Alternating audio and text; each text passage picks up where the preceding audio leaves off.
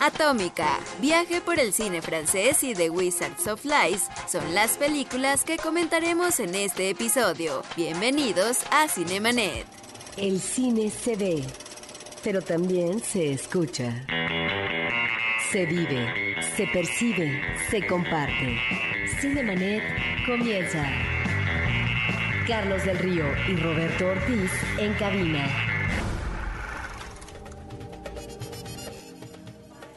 www.cinemanet.com.mx es nuestro portal dedicado al mundo cinematográfico. Yo soy Diana Gómez y a nombre de Carlos del Río, quien en esta ocasión se encuentra ausente por motivos de salud, Paulina Villavicencio y Uriel Valdés, les doy la bienvenida desde Anchor Sound. Hoy Roberto Ortiz, cofundador de este espacio, y su servidora estaremos comentando la cartelera de la semana. Gracias por acompañarnos.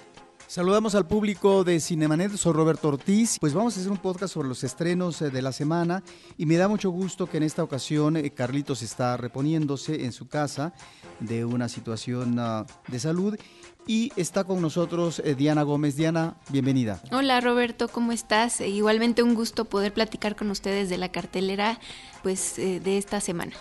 ¿De qué vamos a hablar? Pues vamos a platicar de varios estrenos, entre ellos Atómica, eh, Viaje por el cine francés y The Wizards of Lies, estreno para televisión que pues tiene mucho de qué hablar en la historia real.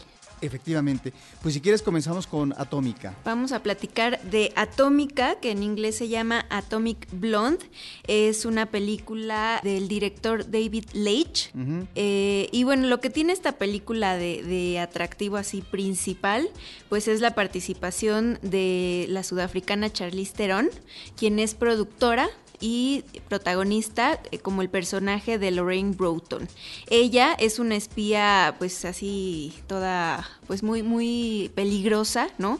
Que está realizando una misión en Berlín en los años 80, justamente a una, unos días de la caída del muro de Berlín, estamos hablando del año 1989. Pues bueno, ella está tratando de desmantelar una red criminal. Aquí pues también tiene compañeros a James McAvoy, a Sofía Boutella, a John Woodman, a Toby Jones, y pues ellos son los que forman parte de Atomic, que es una historia basada en un cómic británico llamado The Coldest City. Ahora que mencionas eh, a Charlize Theron como productora, pues eh, uno puede constatar cuando ve la película que es eh, una cinta realizada para lucimiento de ella es realmente una película em, que el atractivo principal, no obstante estos actores que la acompañan, algunos actores muy atractivos, ella se convierte en la heroína de la película, pero además es la mujer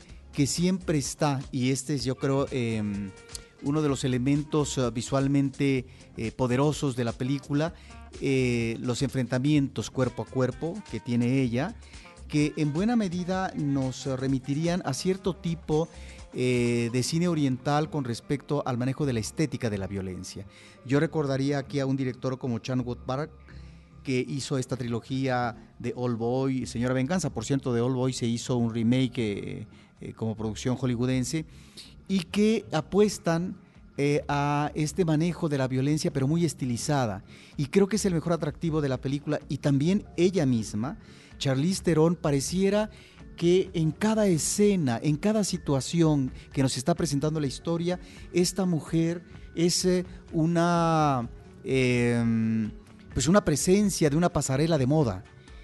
el vestuario, no sé quién es el vestuarista o la vestuarista, pero el vestuario que ella presenta ahí, lo decía recientemente a unas compañeras de trabajo, vean la película porque espero que algún día se inspiren en la forma como viste esta mujer, ¿no? Eh, porque es realmente impresionante y pareciera que ella, porque es efectivamente una espía encubierta del gobierno inglés, que está como espía en Berlín Oriental, precisamente para obtener información. Y de lo que trata la película es precisamente eh, porque arranca con un asesinato, efectivamente, de un colega de ella, y ella tiene que ir a una misión para poder eh, recuperar una relación, una lista, en donde esta lista, a unos cuantos días, horas de que se derrumbe el, el muro de Berlín, pueda generar una crisis internacional porque esta lista habla de estos agentes, estos espías encubiertos. Creo que lo mejor de la película es eso, y ella es eh, una presencia magnética que cubre la pantalla y que finalmente ahí, en esas escenas, es donde encontramos lo mejor de la cinta. Olvidémonos de eh, lo que ha sido el cine de espía de la Guerra Fría, en donde hay grandes películas en la historia del cine, algunas inspiradas en las novelas de Le Carré.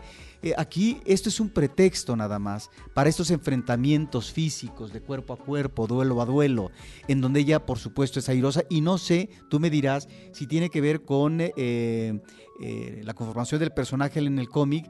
Bueno, vemos en dos ocasiones que ella se baña en una tina con hielos, con cubos de hielo. No sé si eso es lo que le permite tener esa fortaleza física para enfrentar cotidianamente esas batallas como espía y esa belleza impresionante. Sí, efectivamente es como el personaje eh, mejor construido de todos, porque en realidad sabemos muy poco de casi todos los demás, eh, debido a que pues son espías o gente que está siempre pues por debajo de, la vida normal de, de los berlineses, de los alemanes en general, también de los británicos Efectivamente, ¿no? La plástica de esta película pues es eh, muy bonita, ¿no? Tiene escenas neón que van de acuerdo a, la época, ¿no? Que, son muy, muy llamativas. Incluso a mí me recordó un poco a lo que pasa con Deleving en Valerian, que tienes este, esta heroína que está preparada para cualquier evento y que además siempre luce perfecta, ¿no? También de pronto la conexión con la época en el peinado, en el maquillaje, cuando le está dando esta luz neón rosa o, o rojiza,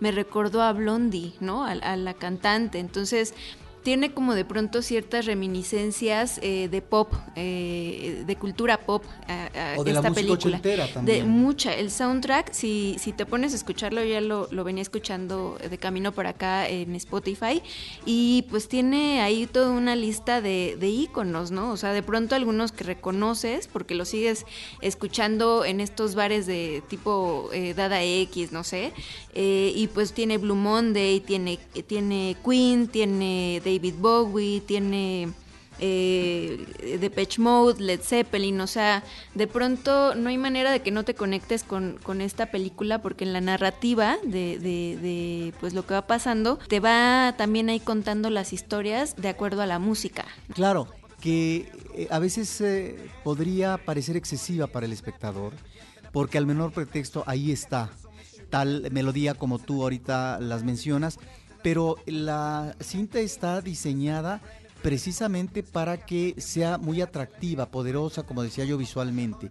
Y ahí es donde está el gancho para que el espectador eh, siga la película, porque creo que es una cinta a propósito de la historia de espías internacionales que tiene que ver más con la línea de eh, la tipificación de personajes de James Bond que realmente de una película de espías que aborda la problemática de la Guerra Fría. Aquí estamos hablando del posible fin, al menos en ese momento, de la Guerra Fría a partir de la caída del, muro de Berlín y otro tipo de relaciones internacionales entre las dos potencias, en este caso eh, eh, lo que era la Unión Soviética y ahora comienza a desmembrarse y el imperio de Estados Unidos. ¿no? Entonces, ante esa eh, Guerra Fría, sí encontramos películas muy atractivas en la historia del cine, pero que aquí yo creo que es un pretexto y va más en esa línea en donde encontramos a personajes que no están, que no son sólidos, son personajes muy endebles desde el punto de vista de su construcción dramática, pero que funcionan para eso, para la acción, para la pura acción. Y ahí es donde creo que eh, efectivamente encontramos ese elemento que al público le puede, lo puede enganchar. No, y porque además hay un tema con David Leitch, que yo siempre eh, pienso en Lynch en mi cabeza, ¿no? Pero es David Leitch, eh, porque él pues es una de estas personas que, que han hecho de todo en la industria. Entonces es actor, es escritor, es productor, pero algo muy importante importante es coordinador de, de acróbatas y él mismo ha sido doble. él, ha sido, él ha sido doble de, Brad Pitt en el Club de la Pelea, en este de Van Damme. Entonces siempre es, es una persona muy preparada en ese sentido y creo que está justo potencializando su talento, ¿no? De, poder dirigir esa clase de escenas. Y de manejo del físico corporal. Donde, donde alaban mucho a Charlize Theron porque dicen que pues ella es de las pocas actrices que no requieren tanto de estos dobles y que tuvo esta preparación en artes marciales, pues que digamos que si tú entrenaste a, Van Damme o tú estuviste trabajando con Van Damme y sabes que él sí eh, hacía artes marciales y, y Charlize no, pues dicen, bueno, no le quitemos mérito a ella porque ella eh, se esfuerza bastante, ¿no? Incluso hay por ahí algunas notas donde dice que, que tuvo daños dentales y todo esto, ¿no? Por hacer algunas escenas. Ahora, es una presencia física que se impone, es una modelo y que además eh, tiene una presencia muy fuerte en cada una de las escenas. Y ahí es donde creo el público se puede deleitar y efectivamente están también las referencias, yo no sé si decir homenajes, pero están ciertas referencias, por ejemplo, hay una escena eh, de persecución que se va y de enfrentamiento también eh, por parte del personaje de Charlize Theron, que es Lorraine, en, dentro de un cine. ¿Y qué se está exhibiendo en ese cine? Se está exhibiendo una película de Tarkovsky. ¿Y quién fue Tarkovsky? Pues un cineasta que fue censurado precisamente en la Rusia socialista. Entonces, bueno, ahí están estos referentes de esos países soviéticos, ¿no? Que tenían otro, otra realidad en el manejo de la cultura o del cine, como un Tarkovsky que tuvo que eh, partir eh, a, otros países eh, de Europa para poder continuar su carrera, ¿no? De tal manera que es un director consciente de estas situaciones y aprovecha para lanzar estas um, eh, estos manejos eh, de recuerdo, de referencia de estos grandes del cine soviético. Que además, pues aquí Lorraine se la pasa bebiendo vodka eh, mientras se mete esta tina helada, ¿no?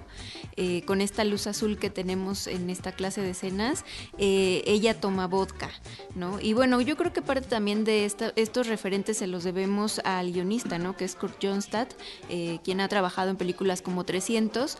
Entonces, pues sí, o sea, efectivamente, de pronto hay alguna parte que te gusta por, la conexión que tienes eh, en tus referencias culturales. Sin embargo, cuando mencionas los licores, eh, pues seguramente ahí las marcas que aparecen tienen que ver ah, con esta promoción. Sí, Jack Daniels, por ejemplo, sí, es, es, un poco obvio esa parte.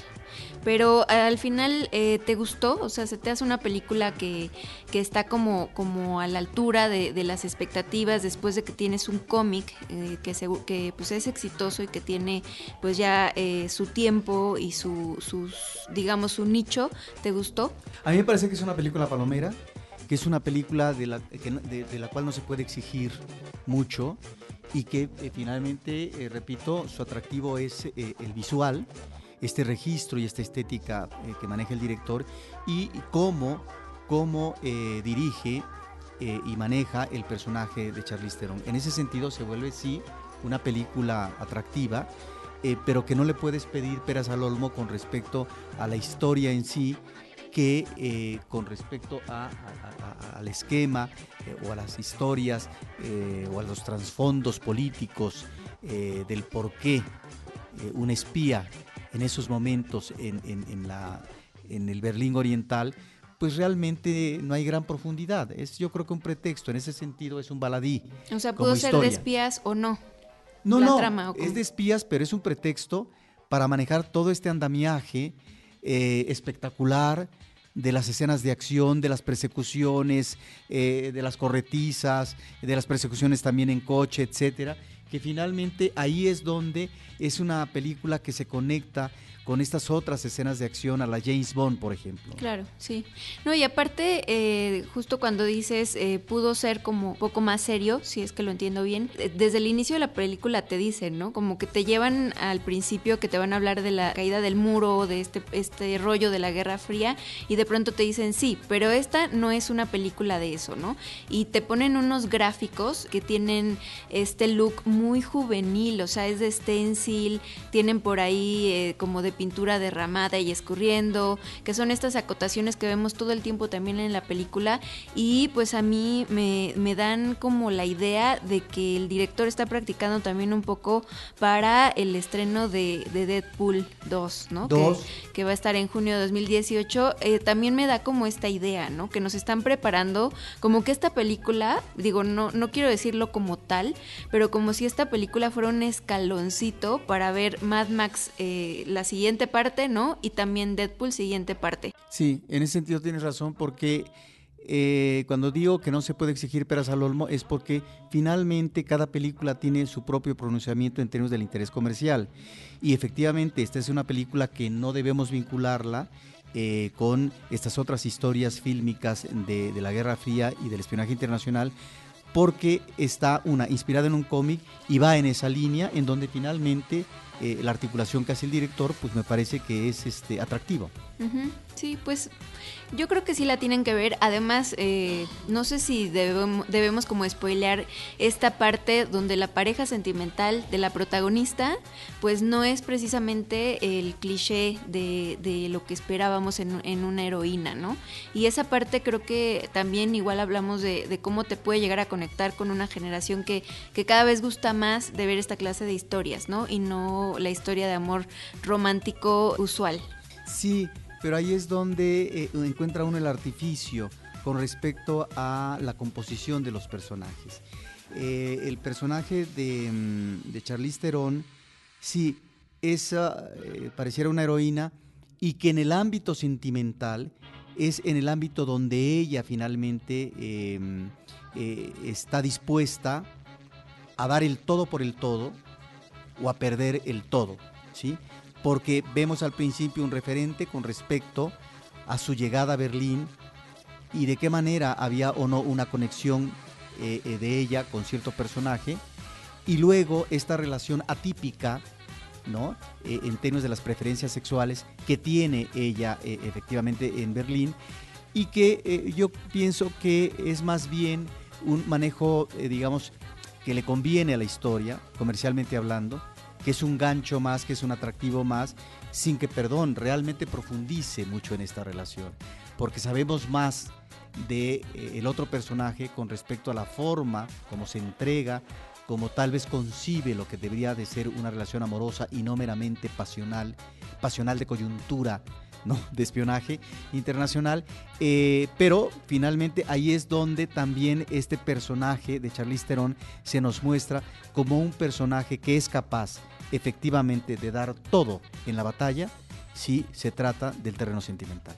Pues ahí está Atómica, Atomic Blonde. Se les recomendamos para que la vean y ustedes mismos juzguen, ¿no? Claro. Otra película de la cual vamos a platicar es Viaje por el cine francés. Es una película francesa del año 2016 dirigida por Bertrand Tavernier y pues es una película documental que se recomienda mucho para cinéfilos, sobre todo la gente que le gusta el cine francés, pero también para la gente que tiene ganas de aprender acerca del cine eh, pues universal, ¿no? O sea, al final es una, un trabajo donde el director, pues yo creo que vio que mil películas más o menos, ¿no? Para poder hacer esta edición y llegar a construir esta historia que habla de 50 años del cine francés. ¿Qué te parece? Sí, a mí eh, me parece que estamos ante un director que si bien hace un repaso del cine francés, pero ojo, no es el repaso del cine francés en función de una historia ordenada. Ciertamente maneja un periodo, un periodo que iría como de los 30 a los 70 aproximadamente, y en donde este director que tiene ya en su haber una serie de películas importantísimas, no solamente para la historia del cine francés, sino para el cine en general, pues bueno, él hace en 1934 El relojero de Saint Paul, que es realmente una película notable, o otra cinta extraordinaria que es La muerte en directo de 1980, otra película espléndida de él, no sé si sea de sus grandes obras del 84, Un domingo en el campo, y otra obra que tiene y se conecta con la música que es alrededor de la medianoche del 86. Este director, ya veterano, se instala a cuadro y nos habla del cine francés, del cine que él vio desde niño, del cine con el que se, con, el que se conectó, del cine de sus recuerdos, pero también del cine eh, en donde él tuvo que ver en sus pininos ¿no? De, acuerdo a donde estaba él eh, trabajando en una productora o como asistente de director o ya como director y cómo conoció a algunos de los grandes del cine francés. Entonces me parece que es un, también un vehículo para poder ver algunas de las grandes escenas del cine, del cine francés. Y en ese sentido creo que es una de estas películas que deberían de ser obligatorios para aquellos que quieren conocer o acercarse más a la historia del cine porque la historia del cine francés es clave para ubicar también la evolución del, cine eh, de otro tipo, inclusive el cine de Hollywood, el cine estadounidense. En términos de historia, recordemos que en 1895 el cine como espectáculo masivo nace en Francia, en el Café de las Capuchinas en París. Eh, de hecho, hay una escena donde tienen atrás, ¿no? Eh, creo que es un instituto, el Instituto Lumière. Bueno, y es a través efectivamente de los Lumière, ¿no? En un diciembre, que eh, se, dieron a conocer las primeras imágenes animadas con un público, con un grupo, con un público masivo. Cuestión que todavía no había dominado Estados Unidos cuando la industria estaba concentrada en Nueva York, porque eh, no obstante las patentes que registra Tomás Alba Edison, el cine se podía ver individualmente. Ya más adelante, efectivamente, el cine también en Estados Unidos cobra relevancia como industria a partir de que se vuelve un espectáculo masivo. Entonces, bueno, ahí está el referente que no toca eh, Tavernier, él eh, comienza en los años 30, pero ahí está el recorrido que él hace él de una serie de directores espléndidos desde los 30 como, como Jean Renoir, como eh, Jean-Pierre Melville, como Jacques Becker, eh, Jean-Luc Godard, Claude Sautet, y también actores, actores formidables desde los 30 que estuvieron en el cine hasta los 50 como Jean Gabin o también eh, refiriéndose a una serie de músicos importantísimos y también el planteamiento que hacen de la banda musical eh, para los 30 o para los 40. Me parece que este recorrido no es un recorrido de la A a la Z de la historia del cine francés, sino de lo que él vio de lo que él considera pertinente y por eso al final se anuncia que viene una segunda película. Y además eh, yo vi un tráiler que se llama Las películas de mi vida, ¿no? Entonces ahí pues claramente lo describe él desde su contacto eh, eh, en el primer segundo con el cine, ¿no? Y pues de este director es muy curiosa como su historia, creo que también es algo determinante que tiene que ver con cómo una persona que tiene una enfermedad pues ya crónica en uno de los ojos, se vuelve fanático del cine, ¿no? O sea, cómo esta hospitalización en la infancia eh, que, que, que, le hizo... Eh, pues ya no poder disfrutar de su vida como, como un niño pleno, ¿no? Porque tenía como esta nubecita en el ojo, que es lo que, lo que cuenta, pues le hace también llegar a este hospital donde inicia su amor por el cine y empieza a ver toda esta filmografía de la cual él también nos, nos platica, ¿no? Por eso decíamos pues que es una, una joya en ese sentido, que además pues hace añorar, es, está, perdón, está trabajada por medio de la añoranza del, del propio director. Claro, y que de repente por eso tiene conversaciones con ciertos personajes y, al final, qué curioso, remata refiriéndose a, los hermanos Lumière. Pues ahí está esta película que, bueno, hay que, digamos, tener paciencia. Es una película de... 190 minutos. De 190 minutos, pero aquí lo que gana el espectador es esas escenas formidables de diferentes épocas, de estos grandes directores. Lo mismo eh, de una película de Renoir, que por ejemplo El Loco, esta película en colores formidable eh, de, Godard y de otros directores más. Y también cómo ubicar, es decir, em, el estilo de cada director Inclusive eh, de repente nos dice, bueno, este director a lo mejor no era un gran técnico como Renoir, pero sabía cómo manejar la cámara de esta forma en función de su puesta en imágenes, etcétera. De tal manera que también se vuelve una película ilustrativa, eh, no sé si decir educativa, y que son el tipo de películas, me parece, que los estudiantes de cine, en el caso de México, estudiantes del CUECO, del CCC, tendrían que ver si quieren aprender de los grandes maestros, pero al mismo tiempo si quieren aprender a usar una cámara y cómo manejarla para que finalmente eh, sorprenda al espectador. Por eso también es muy interesante en cierto momento cuando, digamos, eh, aparecen figuras como Godard eh, y, que, que, digamos, él entronca con aquella, con la nueva ola francesa está también la presencia de ciertos eh, directores estadounidenses que finalmente los recupera como cine de autor eh, la crítica francesa, ¿no? Y, entonces vemos a más de un director estadounidense que ahí están, ¿no? Al lado de estos, em, de estos críticos cineastas eh, como, como Godard, como Truffaut, que van a reconocer a estos cineastas del cine estadounidense y que van a hablar de la política del cine de autor. Es muy didáctica, eh, sí está recomendable, efectivamente hay que ir con mucha paciencia, pero vale la pena. Y específicamente también para todas las personas que se están formando en, la industria aquí en México. Pues ahí está, Viaje por el cine francés de Bertrand Travenier. Es una película francesa del año 2016. Y viene la otra. Que se estrenó en, el, en Morelia, ¿no? Sí, pero eh, recientemente Cineteca la está presentando y por eso es que la recomendamos, porque esto pertenece no a un estreno comercial, sino a lo que sería la cartela alternativa. Pues ahí está. Y pues, ¿con cuál más seguimos? ¿Con qué otra película? Pues una película eh, que fue un telefilme, una película para la televisión. Eh, que aborda a un personaje real, a Bernard Lawrence Madoff, que fue una de las figuras importantes eh, en Wall Street desde pues fines del siglo XX y principios del siglo XXI.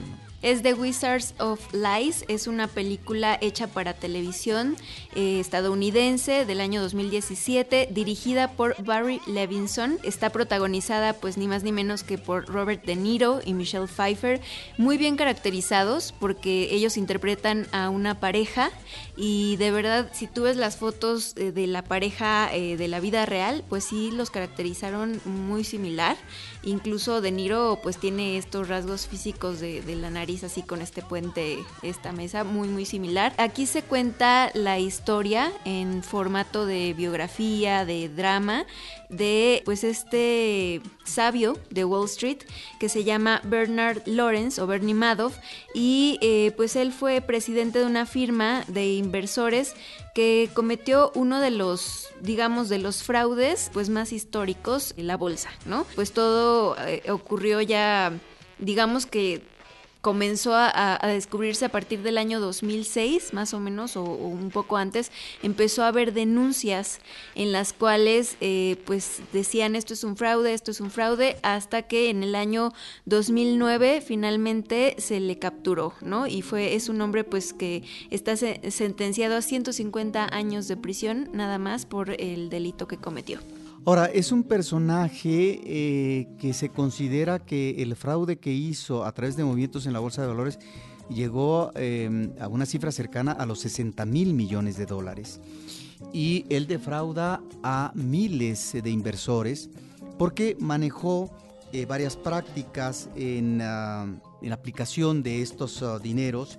lo mismo, digamos, eh, operó para bancos que para aseguradoras, eh, para la banca privada, para fondos, para fundaciones, fundaciones eh, caritativas. También era donante para las campañas del Partido Demócrata. Pero esa también es la imagen que él políticamente de maneja. Filántropo, y de, filántropo.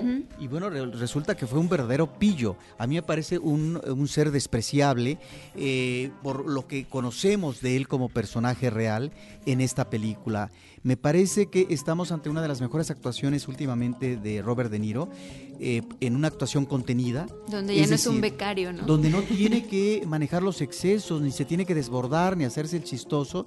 Es decir, es realmente una actuación muy interesante que muy seguramente va en línea en la forma como manejó sus relaciones con la familia.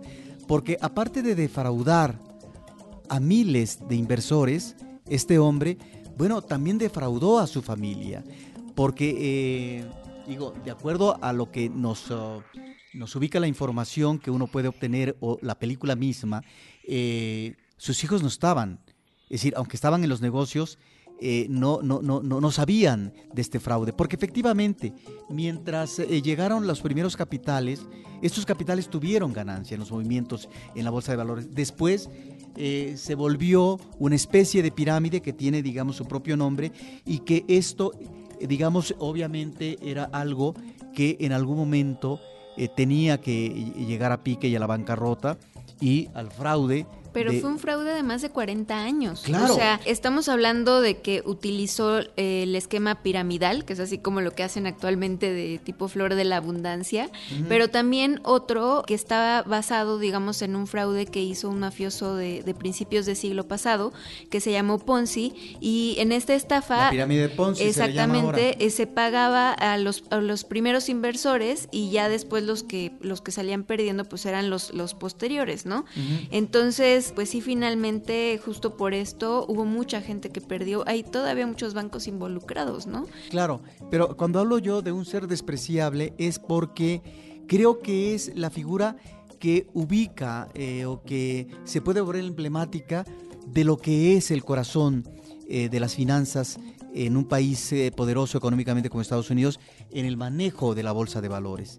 Es decir, ¿cómo es posible, si bien es cierto que el FBI lo comienza a investigar y el hombre pareciera que va a la cárcel como finalmente va después de un juicio a partir de 1989, casi 10 años antes ya había sido señalado y se hablaba de que tenía que ser investigado porque había acciones fraudulentas y no pasó nada.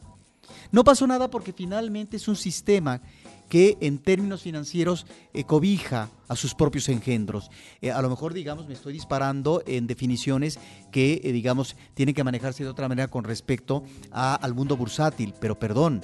Es un personaje que además lo vemos en, la película, que efectivamente va a la cárcel, es condenado por 150 años, pero perdón, ¿fue el único? Porque esto se, se relaciona con la debacle financiera en las bolsas eh, estadounidenses de Nueva York eh, eh, de 1988. De tal manera que él dice en algún momento, yo fui como una especie de chivo expiatorio. Sí, porque efectivamente otros grandes financieros que cometieron fraude resulta que siguen vivitos y coleando, no pisaron la cárcel y están en el granaje del mundo bursátil. Entonces él efectivamente va a la cárcel, pero cuando hablo yo de esta denominación de un ser que, digamos eh, es terrible lo que hace, es porque engaña no solamente a miles de personas, sino a su propia familia. Porque se supone que los, los dos hijos que tenía... Que no estaban enterados. No estaban enterados del fraude. La, única que sí sabía era la esposa, ¿no? Supuestamente. Sí y no. Es decir, la, la esposa no es que estuviera, digamos, metida del todo, es decir, ubicaba tal vez eh, esta estirpe del manejo de los dineros, pero a ciencia o a profundidad a lo mejor no del todo. Y lo que vemos al final es como este personaje tiene que mascullar su rabia en la soledad de la cárcel, porque no solamente los hijos le retiran la palabra, sino que también la esposa deja de visitarlo, de acuerdo a lo que vemos en el documental, porque efectivamente lo que ubican en ese momento actual de sus vidas, hijos como esposa, es que estuvieron ella viviendo y los hijos conviviendo y usufructuando efectivamente de las ganancias de este hombre o sus negocios, bla, bla, bla, pero de un hombre o de un padre o de un esposo que a final de cuentas no conocían del todo. Y por eso hay un pasaje interesantísimo en donde él está siendo entrevistado, seguramente para un libro, no lo sé, donde él eh, eh, dice que, no entiende por qué lo, lo emparentan o lo identifican eh, eh, a él con un asesino serial que se llamó Ted Bundy. Un asesino serial que eh, tiene un juicio y que finalmente va, no sé si a la horca o la cámara de gas, en el 89 es cuando finalmente muere precisamente por este tipo de eh, de manejos de la justicia estadounidense, eh, no sé si fue o cámara de gas o, la horca, pero esa fue la sentencia, la muerte, para un asesino serial que en el juicio se habló de que habían sido víctimas de él alrededor de más de 30 mujeres. Sin embargo, analistas eh, sobre este asesino calculan que muy posible este hombre asesinó a más de 100 mujeres en toda su, en toda, eh, digamos, eh, sus años, porque además hay que recordar que Ted Bundy en dos momentos él se fuga de la cárcel y alarga lo más que puede su juicio. A veces él se representa a sí mismo con tal de finalmente eh, alargar o que no esté tan cercano el día de la decisión fatal de, su, de su muerte. Y es en el 89. Entonces, él... Fue, silla eléctrica. Silla eléctrica. Él sí, entonces no es cámara de gas, es la silla eléctrica, perdón. De tal manera que él, qué bueno que, aportas este dato, que él eh, se extraña y, ante una mujer que está platicando o lo está entrevistando, muestra su extrañeza.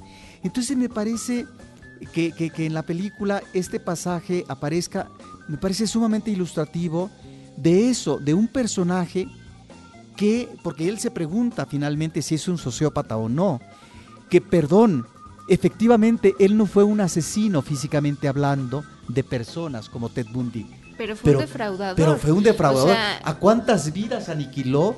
Porque además, y nada más aquí lo dejamos porque está en el documental, perdón, uno de los hijos termina en el suicidio. Sí, sí, bueno, pero es un suicidio que también como que, o bueno, lo que yo alcancé a, percibir, como que no está del todo esclarecido. O sea, podría mm. haber sido un suicidio, podría haber sido otra cosa. Es decir, no está esclarecido en el documental como tal, sin embargo, de acuerdo a la información que tenemos del suicidio de este hijo, es decir, parece ser que él también estaba siendo acosado eh, en términos judiciales, es decir, por todo lo que arrastraba el fraude del padre y que tenía encima a una serie de, de, impresionistas defraudados que, que, le estaban, digamos, como eh, presionando y pasando de, pasándole el costo. sí, iba a llegar la fecha de pagar, o sea, exactamente. Entonces, bueno, ahí está una presión terrible, ¿no? en fin, me parece que en ese sentido sí estamos ante un personaje eh, que, además ya estando en la cárcel y de acuerdo a eh, el New York eh, Magazine... que no se arrepiente, ¿no? Que dice que no se arrepiente, que ni siente los daños causados a sus estafados. Dijo literalmente que se jodan mis víctimas. Esto no aparece en el documental, esto apareció en el periódico. Dice, eran sus clientes, refiriéndose a sus clientes, eran avaros y estúpidos. Fue una pesadilla para mí. declara además que le habría gustado que lo hubieran apresado cinco años antes, o seis años u ocho años antes, y que la presión era para él finalmente una liberación. Esto, esto que no está en el documental, nos habla de un personaje complejo en su mecánica mental y bueno, cómo llegó a estos artilugios dentro del mundo bursátil de engañar a medio mundo y dejar en la bancarrota a medio mundo y decepcionar a sus seres seguramente más queridos, de mayor afecto, que era su familia, su esposa y sus hijos.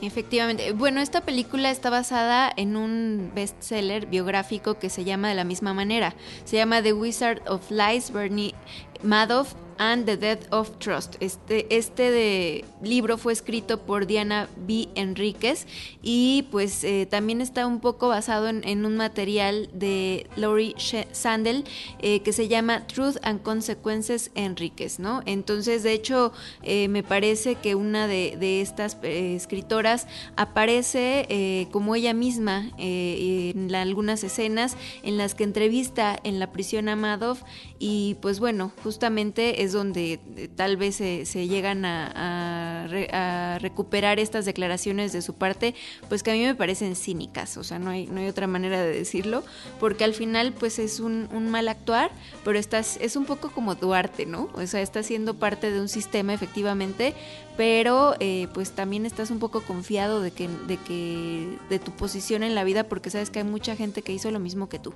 Sí, qué bueno que mencionas eso y también Em, en qué está inspirada eh, esta, eh, este telefilme que se estrenó este año en HBO.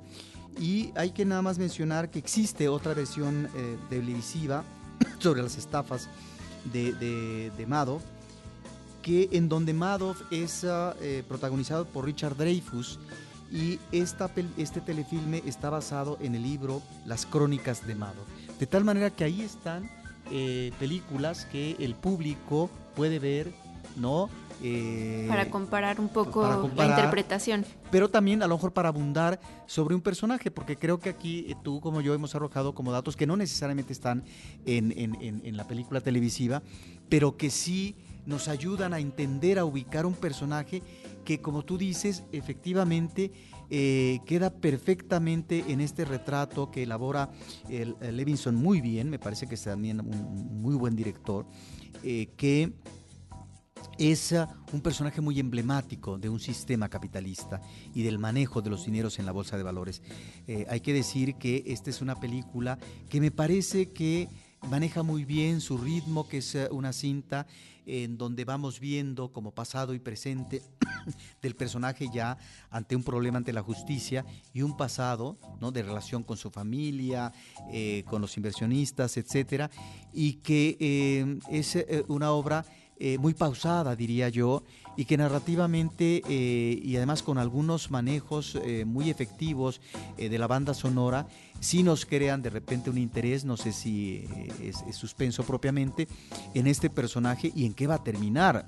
bueno, eh, si teníamos la información previa de eh, en qué terminó este personaje a propósito de una sentencia de 150 años, pero como telefilme, es decir, nos interesa saber más del personaje en función de su realidad actual ante el aparato de justicia estadounidense, pero también qué fue y qué es en su presente en las relaciones de la familia.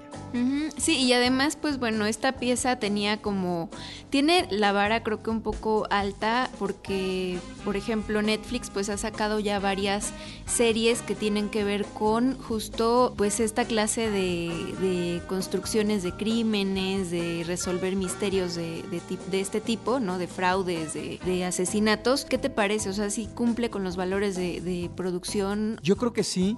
Yo creo que sí, eh, que escogieron a un buen director que tiene una trayectoria eh, interesante y que están muy bien trabajados y dirigidos los actores principales, sobre todo Robert De Niro y Michelle Pfeiffer, están extraordinarios, ¿no? Y me parece en el caso del personaje de ella, esta cuestión de la interrogante, entiendo lo que tú decías o abonabas con respecto a algo sabía o mucho sabía. Bueno, sí, perdón, si confiaban cosas en la cama, pues seguramente confiaban muchas cosas, seguramente de los negocios, no lo sé. Pero lo que sí es cierto es que eh, realmente hay también una situación de decepción y de interrogante, eh, de decepción existencial, perdón, ante un hombre con el que has vivido no sé cuántos años y que de repente te tengas que desprender porque, eh, es decir, cambia totalmente su vida cuando ella dice, bueno, pero es que yo tengo que soportar los insultos, pero es que yo tengo que soportar esto en la calle, pero es que me consideran como una villana y una bruja, etcétera. Perdón, el maléfico de la película, de toda esta historia, era el esposo, no ella. Entonces ahí es donde está esta parte, me parece, eh, lamentable, triste, dramática, de estos personajes que padecieron las consecuencias, sí, de un padre, entre comillas, ejemplar a propósito de los dineros y de la bonanza familiar que genera. Porque efectivamente, es decir, protege, cuida a su familia. Es decir, en ese sentido, es, es un padre eh, que por otra parte también es interesante el telefilme porque ubicamos también la diferenciación que hace como padre a propósito del manejo de los dineros entre uno y otro hijo y cómo hay una preferencia por otro hijo con respecto al manejo de tales o cuales dineros.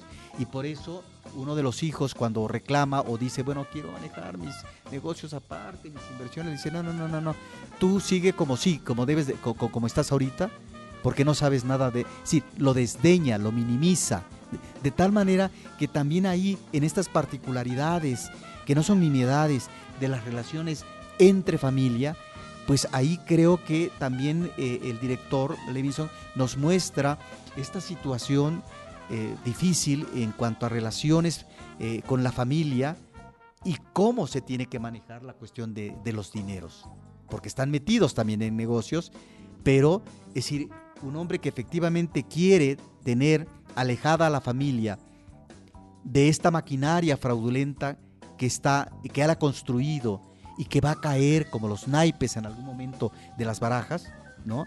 Y que en ese sentido dices, bueno, cuando él se pregunta si soy sociópata, es decir, ¿pero qué hiciste? Es decir, a lo mejor entiendes la locura que, significa eh, este manejo eh, eufórico, desbordante en la bolsa de valores, pero al grado de afectar a tus seres más heridos o de esta manera, es decir, ya fuera del, del telefilme, es decir, el público tendrá que informarse cómo es que terminan los dos hijos. Bueno, ya hablamos del destino de uno que sí aparece en el telefilme, es decir, cómo terminan sus dos hijos. Pues ahí está The Wizards of Lies, es una película estadounidense de Barry Levinson. Y pues bueno, con esto, ¿tienes alguna otra propuesta? Con esto terminamos eh, la cartelera de la semana aquí en Cinemanet. Pues estuvimos aquí en nombre también de Charlie del Río, que le, le deseamos pronta recuperación. Pues un saludo le mandamos en donde quiera que esté. Y pues muchas gracias, Rob. Pues muchas gracias a Diana Gómez y efectivamente un saludo a eh, Carlos eh, del Río eh, y también a nuestro colega de producción. Muchísimas gracias porque pues ya esperamos próximamente ver a Carlos del Río. Efectivamente ya él les platicará seguramente a través de las redes. tuvo una situación ahí de salud, pero ya está superando, creo que muy favorablemente. Y lo importante es que próximamente lo tendremos a tambor batiente, es decir, al frente de la batalla de Cinemanet.